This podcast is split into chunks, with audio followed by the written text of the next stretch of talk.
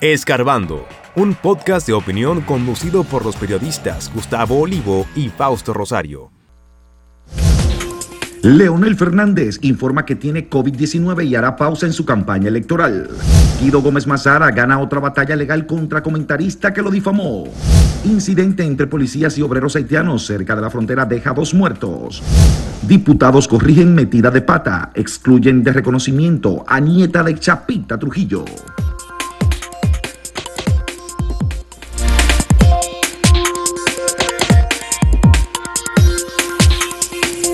El expresidente Leonel Fernández y candidato del partido Fuerza del Pueblo, que está metido de lleno en su campaña a destiempo y en muchas actividades más políticas, anunció ayer que tomará una pausa debido a que dio positivo al COVID-19.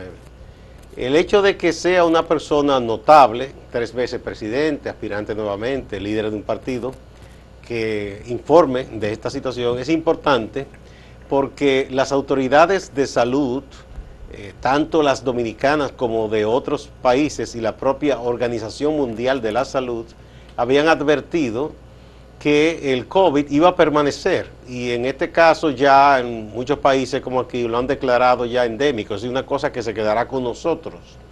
No es el COVID-19 tan agresivo como empezó en el año 2019 y que se en el 20 se llevó muchísimas vidas, en el 21, es ya de unos efectos más ligeros, pero de todas maneras hay que cuidarse.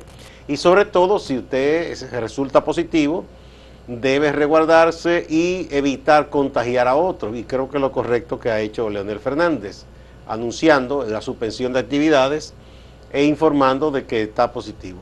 En muchas, Jesús, en muchas instituciones públicas, en donde trabaja mucha gente y acude también público a buscar servicio, han hecho pruebas colectivas y mucha gente ha dado positivo. Me parece que hay una especie, no sé si de rebrote, yo no sé cómo lo dirán los médicos. El caso es que si usted tiene algún síntoma y es fácil, la prueba esa que venden casera y usted, si tiene duda, puede acudir a un, a un médico para entonces tomar las previsiones del lugar. Sí, definitivamente estamos en medio de un rebrote del COVID-19, ya los médicos lo han confirmado por la cantidad de casos, aunque como se ha dicho no es algo que debe alarmar a la población. Como bien dice Gustavo, ya los efectos del COVID-19 son muy mínimos, no son iguales a la, al virus que llegó al principio, que evidentemente revolucionó todo, toda la sociedad.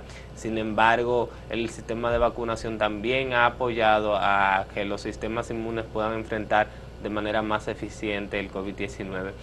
Deseamos pronta recuperación para Leonel Fernández, uno de los políticos de más trayectoria en nuestro país y que hay que decir que no desaprovechó esta situación para echarle su cuota de responsabilidad al gobierno, como evidentemente estamos en plena campaña.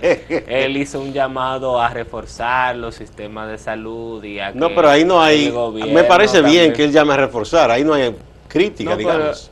Claro, pero también el hecho de que uno se contagie de una enfermedad o de un virus es como que yo diga, me, me dio una gripe y ya por eso tengo que hacer un llamado a las autoridades a reforzar los sisteamos eh, para mí me parece un poco extemporáneo. ¿Tú crees que hay un poco de, de claro, una eh, crítica? Eso es pero quizá una, situación Vamos a tomarlo de manera positiva, una exhortación. No, claro, una exhortación como se hace siempre a la educación, como se hace siempre a la justicia. Yo lo que creo que eh, es como no desaprovechar una oportunidad ah, para culpar al gobierno. Un político de experiencia y en campaña, claro que sí. Hay, hay otras cosas políticas. Quiero rápidamente mencionar que eh, Guido Gómez Mazar ganó otra pelea. Él ha ah, estado batallando con gente que le ha difamado, le ha injuriado. En este caso, eh, una, se ratificó la Suprema una condena al comentarista Juan Mateo Guerrero, que había difamado a Guido. En este caso, le condenaron a Mateo Guerrero a una eh, una condena del pago de 750 mil pesos, pesos tres meses de prisión, pero suspendida. Ahí tiene el valor de una especie de sanción moral, porque no es que lo llevan a la cárcel, pero eh, ponen esa, esa prisión suspendida. Así es, Guido estuvo diciendo ayer que este se trata de un referente para la sociedad dominicana ya que aquí el tema, en, principalmente en los contextos de campañas electorales, el tema de la difamación nunca, nunca se le da el peso que requiere y, muchas veces de manera alegre se hacen declaraciones que no pueden ser sustentadas y eso evidentemente lacera el discurso público y difama a personas que realmente no tienen las condiciones o no hay prueba de esa situación. Esta condena que hace la Suprema Corte de Justicia viene a darle ese espaldarazo a esos políticos con integridad que muchas veces son difamados en medios de comunicación y no tienen, eh, digamos, alguna medida o algún organismo para acudir a que pueda encargarse de esa situación y que los responsables por hacer estas declaraciones de manera irresponsable lleguen a la justicia. Y no solo políticos, porque los políticos incluso son las personas que más se exponen porque están en el debate, sino ciudadanos en general. Aquí hay una forma irresponsable y alegre, como tú bien dices, del uso de medios de comunicación y sobre todo en esas plataformas. Porque la gente cree que mientras más eh, mala palabra dice, más procacidad de obscenidades, mientras más vocifere, mientras más ataque personalmente a otro, entiende que con eso gana seguidores o que es más eh, es mejor comentarista o más popular. Y se ha puesto eso de moda de asesinar reputaciones ajenas. Y no solo a los políticos, o sea, muchísima gente, eh, particulares que no tienen nada que ver con la política, por ejemplo, o gente del ámbito artístico. La gente piensa que porque una persona es artista, por ejemplo, o es un deportista conocido, eh, tiene derecho a inmiscuirse en su vida privada y no, la vida privada de la gente es la vida privada. Pero además a los políticos le imputan cualquier tipo de cosas. Recordamos al expresidente Hipólito Mejía que, para, Mejía que para la campaña de 2012 hubo una difamación eh, que hizo el que entonces era senador de Peravia, Wilton Guerrero, y, fue una barbaridad porque eh, fue imputándole una cosa grave, de que, que él se había montado en el avión del Chapo, pero una cosa inventada. Entonces, todo lo que usted le diga o lo que usted piensa, en nombre de la campaña, usted no puede lanzarlo por ahí. Claro que sí. Es que no es así tampoco. Y yo creo que da mucha pena decirlo, pero parece que para muchos comunicadores, para muchos periodistas, la ética ha pasado de moda. Nosotros vemos cómo en los medios de comunicación se hacen toda clase de consideraciones, de declaraciones sin fundamento y que no van con los parámetros de integridad y moralidad que incluso uno debe de estudiar para saber la responsabilidad que, tiene. Tú puedes estar segura, Jesús, a un medio de comunicación. que no son profesionales del periodismo. Eh, hay una palabrita que usan, comunicador, porque ahí se mete todo el mundo, que no estudió nada, que no hace nada, o de otra profesión, y quiere engancharse a comentarista, eh, se dice, ah, soy comunicador, y en nombre de eso quiere decir cualquier cantidad de barbaridades. Y, de manera que este es un hecho que fue a un político notable, Guido, pero se, a mucha gente le han hecho eh, este tipo de imputaciones falaces Así que es bueno que la gente use los medios que tiene y demande cuando hay razón para hacerlo. Vamos a una primera pausa, pero antes vamos a mostrar, perdón, el sondeíto del día. ¿Cuál es la situación de República Dominicana en materia de derechos humanos, según usted? ¿Piensa que hay avances, que hay retroceso o que está igual?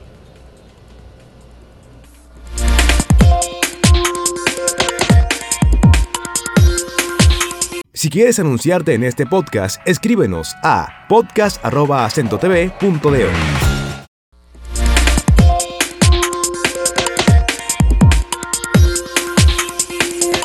que la Cámara de Diputados había anunciado una serie de reconocimientos a dominicanos destacados en el exterior, incluyendo en este caso a la señora María de Los Ángeles Domínguez Trujillo, tuvo que retractarse y excluirla de esa lista de personas destacadas en una propuesta del diputado de Ultramar, Ramón Ceballos. Él en una audiencia, en la pasada audiencia de esta Cámara, tuvo que decir que se retractaba de esta situación tras el revuelo que evidentemente causó el reconocimiento a la nieta de Chapita Trujillo.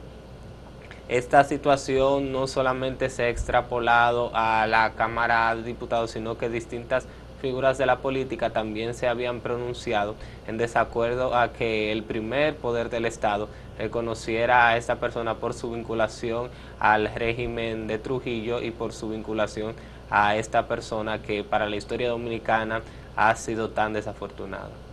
Bueno, eh, da risa lo que dice ese diputado, apellido Ceballos, que es de los diputados de Ultramar, que él desconocía que esa señora estaba en esa lista de personas a reconocer. Eso es muy irresponsable de un legislador, porque ahí pudieron haber metido a cualquiera.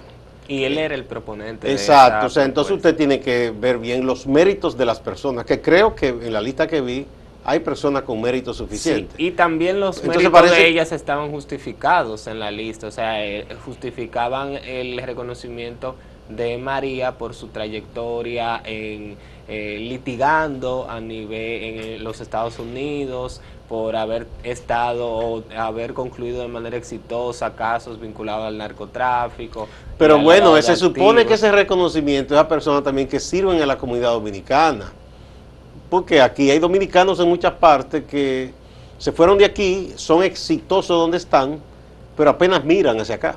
Entonces yo no sé qué ha hecho ella en favor de la comunidad dominicana, que es lo que debería valorarse, ¿verdad? Independientemente de su vínculo sanguíneo con el dictador, que ya es un problema. Eh, ¿verdad? Que también hay cierto porque ofende pero bueno, es que hay mucha gente que históricamente eh, sufrió y aquí no hubo una comisión de la verdad, esa gente no fue resarcida moralmente ni nada, ni con justicia. De las barbaridades más grandes que aquí se cometieron, además de que muchísimos crímenes, la mayoría de los crímenes quedaron impunes de la dictadura, es que a los asesinos de las hermanas Mirabal los sacaron de la cárcel, aprovechando la confusión cuando se dio la revolución de 1965. Fueron liberados de manera ilegal completamente. Entonces, la gente tiene razón, los parientes o descendientes de las víctimas, incluso víctimas todavía sobrevivientes que fueron torturadas, a sentirse indignada cuando se quiere venir a resaltar el nombre de los Trujillo. Hay razones. Y Gustavo... Eh, entonces, lo que te quiero decir, eh, que habría que ver cuáles son los aportes de ella a la comunidad dominicana. Por ejemplo, muy bien que ella sea buena abogada y todo eso, pero ella es de la que eh, forma parte de la fundación para resaltar como un héroe y un santo a, su abuelo. Entonces, eso, no, eso es contra la ley incluso aquí en República Dominicana que prohíbe esas cosas, pero además eso es una ofensa a tanta gente y al pueblo en general que sufrió esa dictadura. Sí, eso te quería decir, que la mayoría de los comentarios que yo había visto y de la mayoría de las posiciones de disgusto era precisamente por el vínculo que ella tenía sin embargo, yo me pregunto si una persona no tiene la, el derecho de resarcirse o de retractarse. Sin embargo, evidentemente hay una realidad, es que muchos de los parientes de descendientes de Trujillo no han reconocido los crímenes que se ha se realizaron durante la dictadura y más que eso han tratado de exaltar esta figura para que no se tape en la historia quizás los logros que haya tenido Rafael Leonidas Trujillo.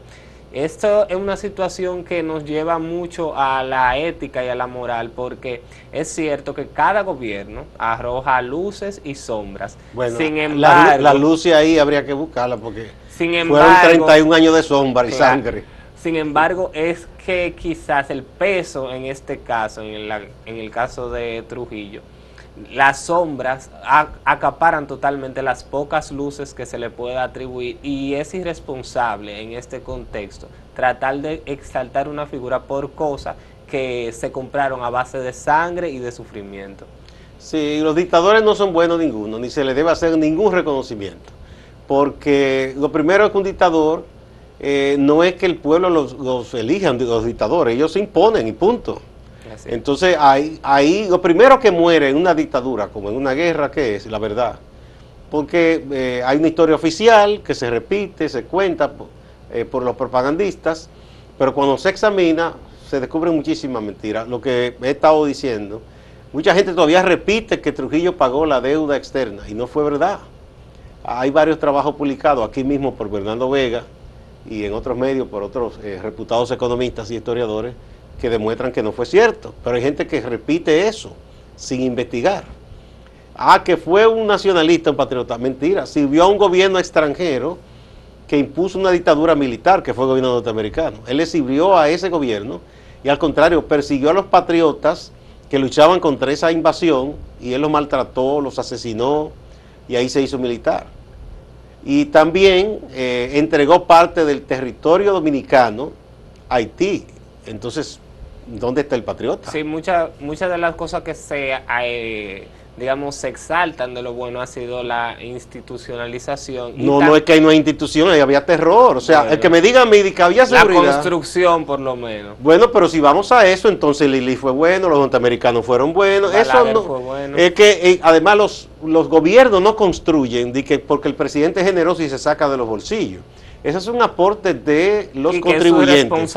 y se sabe que regularmente, y eso era declarado en el caso de la dictadura de Trujillo, había una oficina en Palacio para pagar un porcentaje de todas las obras públicas que él se embolsillaba, o sea que fue un, gran ladrón desde el principio. De manera que hay que acabar con esos mitos, señores. El que piensa de que, que, ah, qué bueno, mano dura, bueno, que le gusta que le pateen el trasero, a mí no me gusta. que ese se elogia a los dictadores y eso, pero es para nada. Lo que pasa es que aquí andan con muchos paños tibios para hablar de esas cosas. Sí, definitivamente eh, esa es una época que a muchos nos gustaría olvidar. Otro de los temas de interés que ha surgido fue un incidente en el que murieron al menos dos personas en un enfrentamiento entre la Policía Nacional de Haití y varios empleados de un centro de industrias que se encuentra en la comunidad de Juana Méndez. Ya la, la empresa eh, emitió un informe. Codevi. Codevi, exactamente. Emitió un informe eh, que se está investigando la situación, ha paralizado algunas de las labores y evidentemente rechazaron cualquier tipo de acto violento que se desarrolle. Esta empresa ha sido escenario en el pasado de altercados distintos, recordemos que... No la empresa, sino digamos en los alrededores. Porque no, la estructura también, porque en septiembre pasado una banda intentó penetrar la situación con eh, la, A unos furgones que estaban afuera. Exactamente. O sea, no exactamente dentro de una empresa. Acuérdense que es una, está colocada en Guanamende, que es una comunidad haitiana, y tiene obreros en ese lado, sobre todo la mayoría son haitianos, pero también trabajan dominicanos. Entonces, ah, fue un problema entre un grupo de obreros que protestaban por una situación que no tenía que ver con la empresa, un asunto con, la policía haitiana. Y resultaron esas dos personas muertas, lamentablemente. Ojalá que eso no afecte la operación de esta empresa que hace mucho bien con esos empleos. Esos haitianos ahí tienen un empleo seguro, no tienen necesidad de emigrar hacia acá y también hay dominicanos y dominicanas que trabajan ahí. Ojalá que incluso que haya justicia para esas víctimas y sus familiares, porque uno espera, ¿no? Claro, el, no, el incidente sí llegó a mayores porque incluso se incendió un destacamento policial que estaba cerca, obviamente del lado haitiano y suscitó la atención de nuestro país cuando el ministro de Defensa informó que se estaba reforzando la seguridad principalmente en Dajabón, que es la provincia que digamos hace frente a la comunidad. Colinda con Guanamende, sí, Guanaminte o Guanamende de Haití. Como es natural, hay que reforzar la frontera, no vaya a ser que alguien quiera escapar y entrar de este lado. Aprovechar esa situación. vamos a decirle sondeíto otra vez. Sí. Exacto, vamos a la pausa, pero primero vamos a recordar la pregunta del día de hoy que es la siguiente. ¿Cuál es la situación de República Dominicana en materia de derechos humanos? ¿Usted considera que hay avances, ha retrocedido o está igual? Cuéntenos a través de sus comentarios en YouTube y en las redes sociales.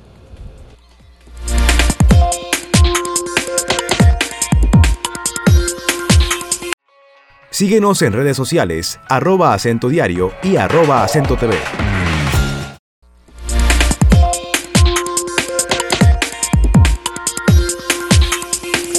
A ver cómo la gente ha respondido al sondeíto de este día. A ver, aquí está. Miren, el portal 61.19% piensa que hay avances en materia de derechos humanos en la República Dominicana. En segundo lugar están los que dicen que está igual a como estaba unos años atrás, 26.87%. Y en tercer lugar los que dicen que ha retrocedido, 11.94%. Esos son los resultados del portal. Vamos a ver los resultados en Twitter que nos arrojan. Wow, aquí tenemos una diferencia muy marcada y es que el 94.5% de los usuarios entiende que ha retrocedido el país en términos de derechos humanos y en segundo lugar están los que creen que hay avances con un 2.9%. En tercer lugar están los que piensan que está igual, muy de cerca, con un 2.7%. Vamos a YouTube ahora. Aquí igual los que dicen que hay avance están en primer lugar 50%. En segundo lugar los que dicen que está igual 27% y los que dicen que han retrocedido en tercer lugar con 23%. Esos resultados se parecen a los del portal. Vamos a ver si tenemos algunos de los comentarios de nuestros usuarios. En YouTube, Dios, Patria y Libertad dice, derechos humanos defiende criminales, como dijo Bukele. Aquí mando yo. Bukele es un dictador. Vamos a ver otro comentario. Álvaro Capellán dice, el derecho humano principal que quiero es el derecho a que no me roben. Bueno, hemos concluido. Esos son parte de los comentarios del día de Vamos con nuestro hermano Máximo Laureando en la ciudad de Santiago. Adelante, Máximo. Gracias, compañeros. Saludos. Iniciamos en el orden judicial. Seguimiento al caso Operación Halcón 4. El Ministerio Público en Santiago ya presentó la solicitud de medida de coerción para tres de los apresados en los allanamientos que se llevaron a cabo el pasado martes. El Ministerio Público ha solicitado prisión preventiva de 18 meses. También pondera que se declare complejo el proceso de investigación. En esta primera etapa, la Fiscalía de Santiago presentó cargos contra Daniel Alfredo Paulino Cáceres, también Fernando Divaris Cruz Valerio y Charlie Wilson Mosquea Ovalles. Esos son los procesados en esta primera etapa de la operación Halcón 4, según ha notificado la Fiscalía de Santiago. Seguimos en el orden judicial. El Ministerio Público ha notificado que este lunes 19 de junio se retoma el juicio contra Ambioris Nepomuceno Rodríguez.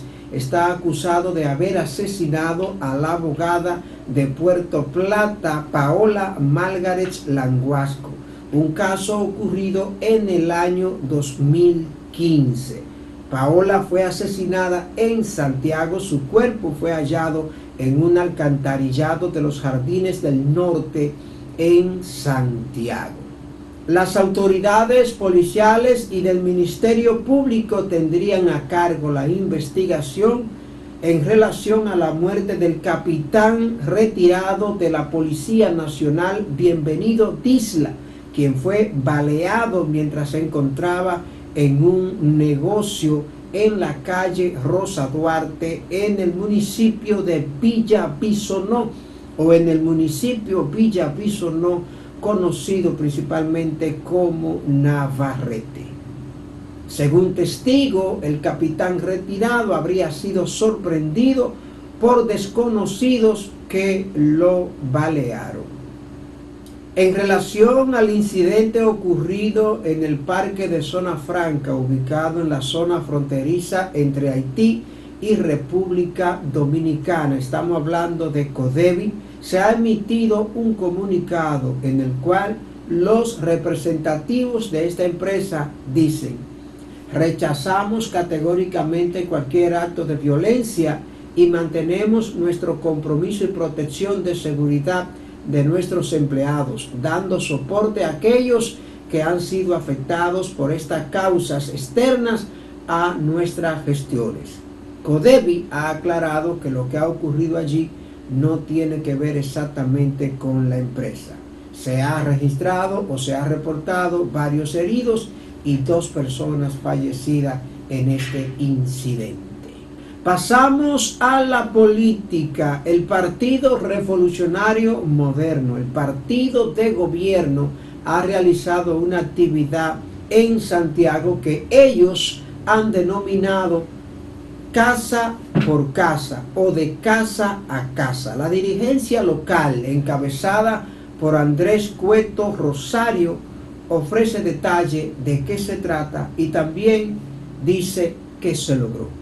Que el fin de semana pasado el PRM aquí en Santiago que era la última provincia que quedaba por materializar el casa a casa para validar, verificar tanto la simpatía como lo que tiene que ver con la aceptación del gobierno del presidente Luis Abinader en la provincia de Santiago. Eso hizo que el PRM en esta jornada inscribiera más de 35 mil nuevos miembros, militantes de esta poderosa organización. Distante pero pendiente, actualidad y objetividad desde Santiago. Siga con la programación de Acento TV.